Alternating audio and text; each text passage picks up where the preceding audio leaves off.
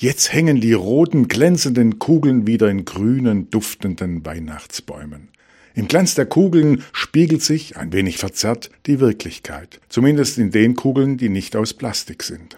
Auf dem Weihnachtsmarkt und zu Hause in den Wohnstuben. Keine typische Frucht des Baumes, sondern Schmuck, der eine Geschichte erzählt.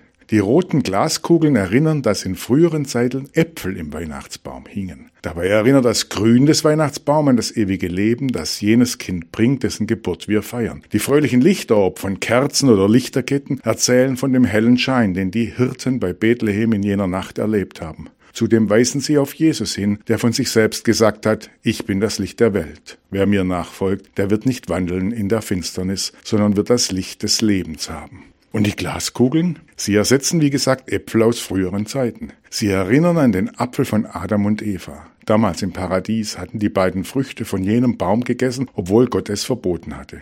Es wird erzählt, das seien Äpfel gewesen. Das Ende der Geschichte ist wahrscheinlich bekannt. Adam und Eva mussten das Paradies verlassen. Die friedliche Stimmung, die im Paradies geherrscht hat, war vorbei. Streit, Mord und Totschlag schlich sich in das Leben der Menschen. Das erleben wir heute noch. Und dagegen mahnen die roten Weihnachtskugeln. Vor etwa 150 Jahren sollen die ersten Glaskugeln in einem Tannenbaum gehängt worden sein von einem verarmten Glasbläser aus Lauscha in Thüringen. Er wollte seinen Kindern eine Freude machen, konnte sich aber keine Süßigkeiten leisten. Die glitzernden Kugeln überraschen damals. Heute sind sie selbstverständlich. Sie erinnern mitten im Grün des Lebens und neben dem flackernden Licht der Kerzen im Weihnachtsbaum an die Geschichte von Adam und Eva und die Vertreibung aus dem Paradies. Das ist doch wahrlich weihnachtlich, meint Pastor Christoph Vetter aus Erzen.